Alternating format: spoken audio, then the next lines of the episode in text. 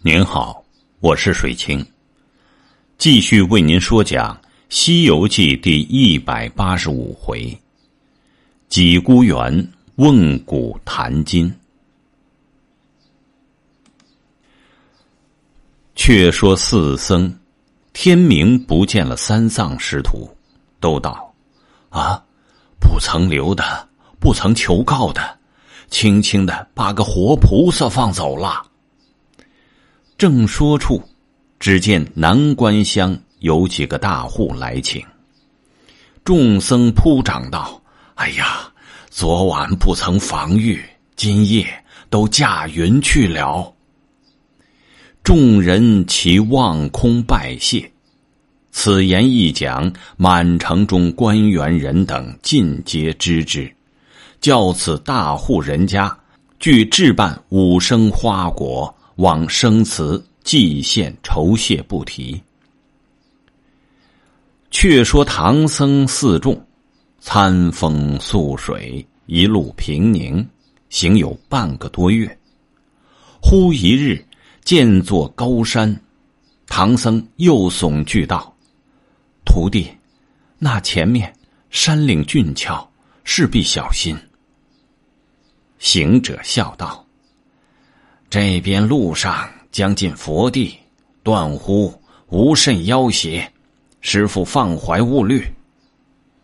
唐僧道：“徒弟，虽然佛地不远，但前日那四僧说到天竺国都下有两千里，还不知是有多少路呢。”行者道：“师傅。”你好是又把乌巢禅师心经忘记了也？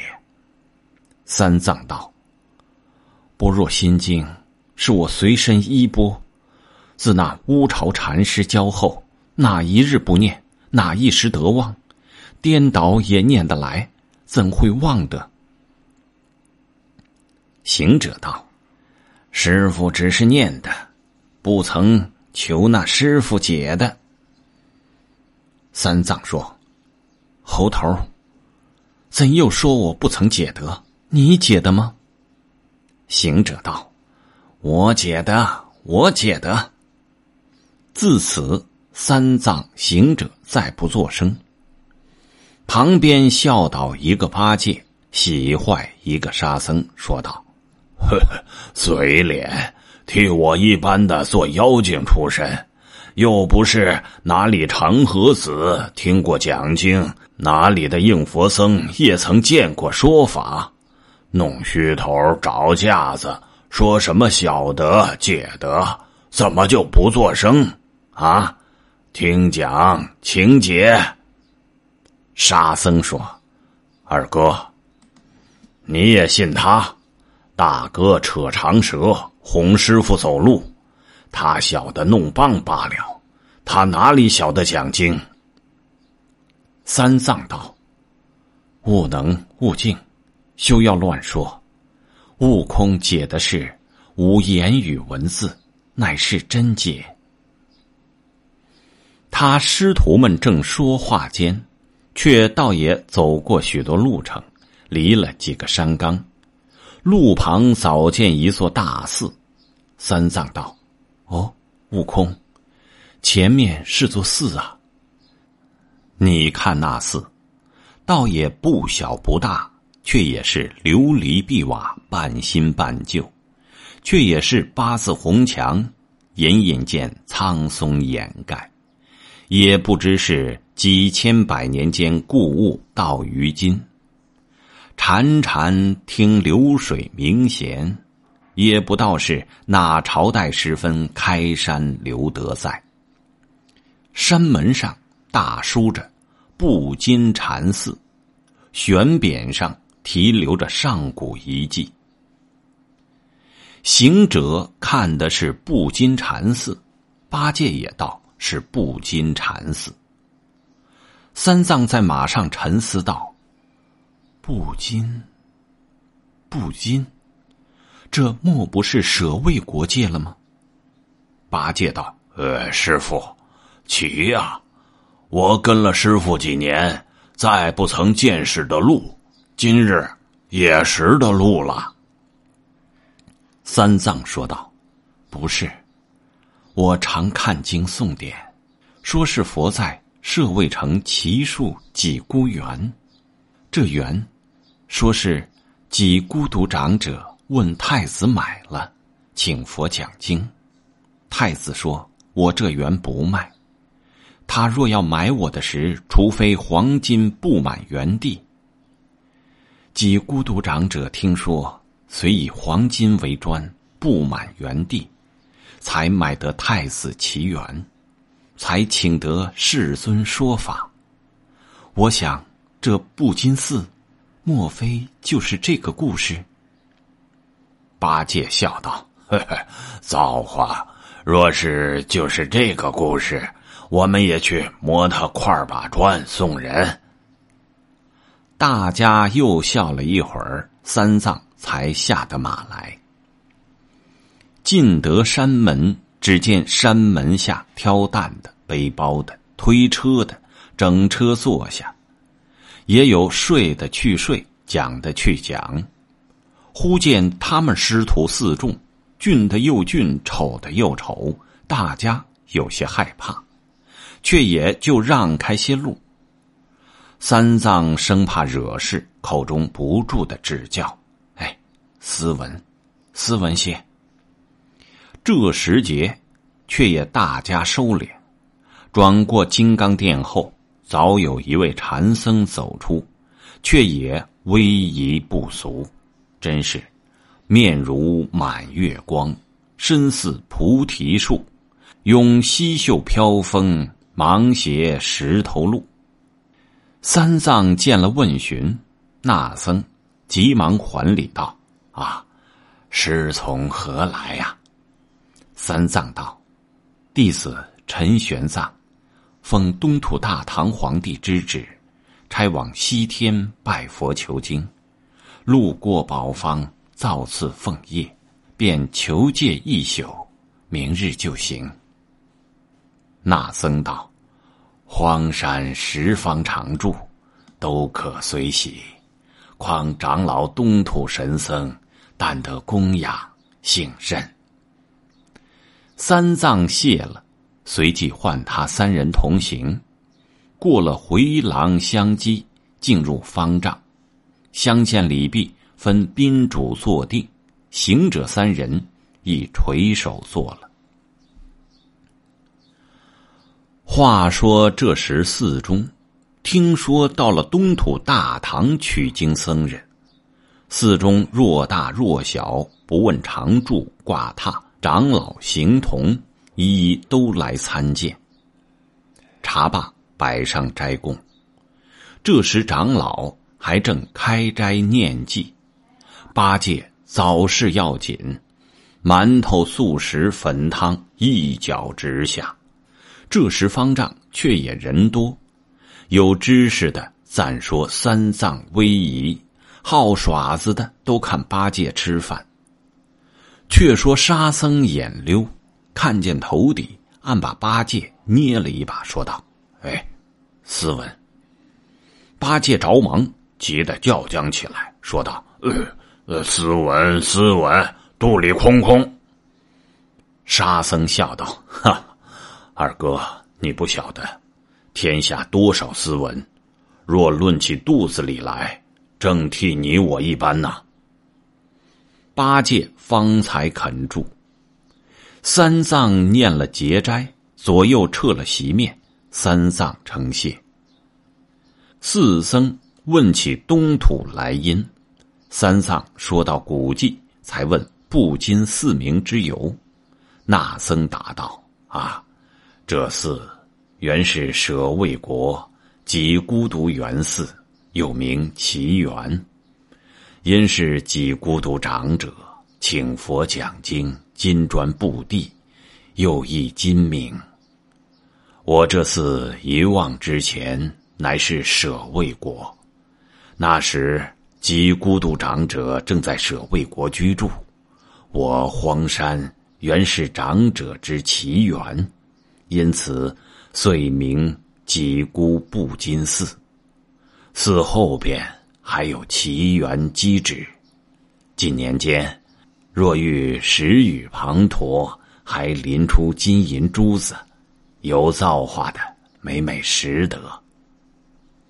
三藏道：“，话不虚传，果是真呐。”又问道：“才进宝山，见门下两廊。”有许多骡马车担的行商，为何在此歇宿啊？众僧道：“啊，我这山唤作白角山，先年且是太平，近因天气循环，不知怎的，生几个蜈蚣精常在路下伤人，虽不至于伤命，其实人不敢走。山下有一座关。”唤作鸡鸣关，但到鸡鸣之时才敢过去。那些客人因到晚了，唯恐不便，全借荒山一宿，等鸡鸣后便行。三藏道：“啊，我们也等鸡鸣后去吧。”师徒们正说处，又见拿上斋来。却与唐僧等吃毕，此时上弦月角，三藏与行者步月闲行。又见个道人来报道：“啊，我们老师爷要见见中华人物。”三藏急转身，见一个老和尚手持竹杖，向前作礼道：“呃，此位就是中华来的师傅。”三藏打礼道：“啊，不敢。”老僧称赞不已，因问：“老师高寿？”三藏道：“啊，虚度四十五年矣。敢问老院主尊寿？”老僧笑道：“啊，比老师吃长一花甲也。”行者道：“啊。”今年是一百零五岁了，你看看我有多少年纪？老僧道：“施家貌骨神清，况月夜眼花，即看不出来。”续了一会儿，又向后廊看看。三藏道：“才说几孤园机旨，果在何处？”老僧道。啊，后门外就是。快叫开门，但见是一块空地，还有些碎石叠的墙角。三藏合掌叹曰：“一夕檀那须达多，曾将金宝寄平阿。奇缘千古留名在，长者何方？”半觉罗，他都玩着月，缓缓而行，行进后门外，至台上，又坐了一坐，忽闻得有啼哭之声。三藏静心常听，哭的是爹娘不知苦痛之言，他就感触心酸，不觉堕泪，回问众僧道。啊是何人，在何处悲切？老僧见问，即命众僧先回去监察，见无人，方才对唐僧行者下拜。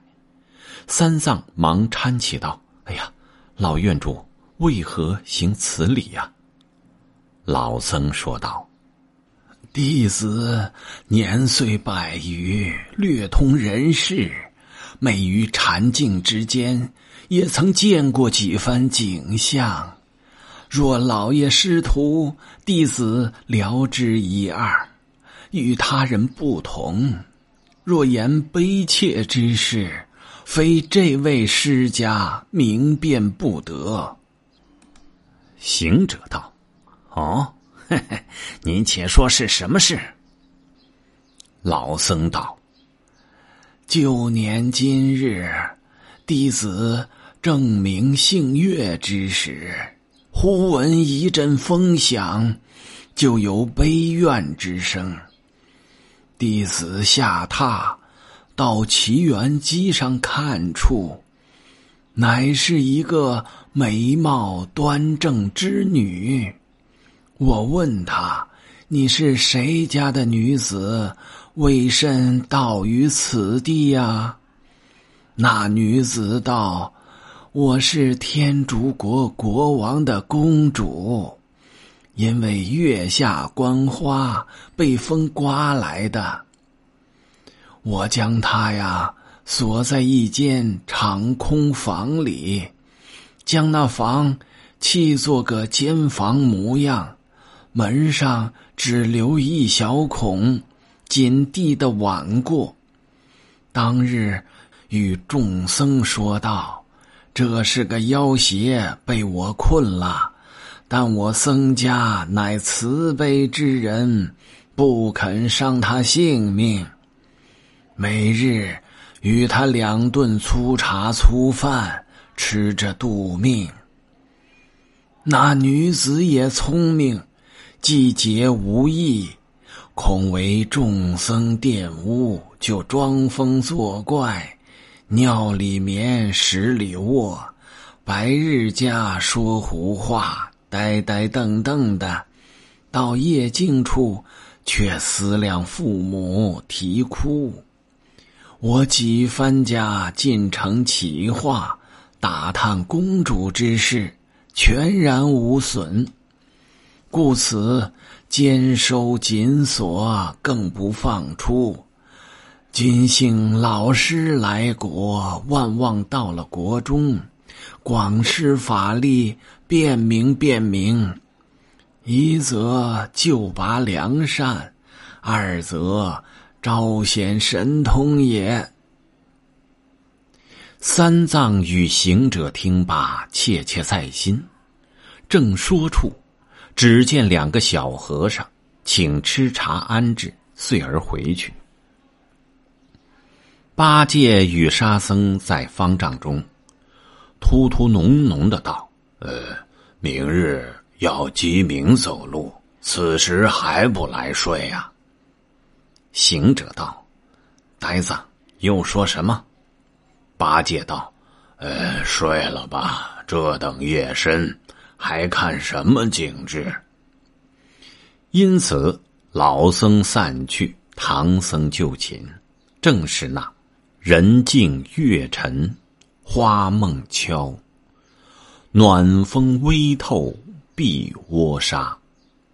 铜壶点点看三极，银汉明明照九华。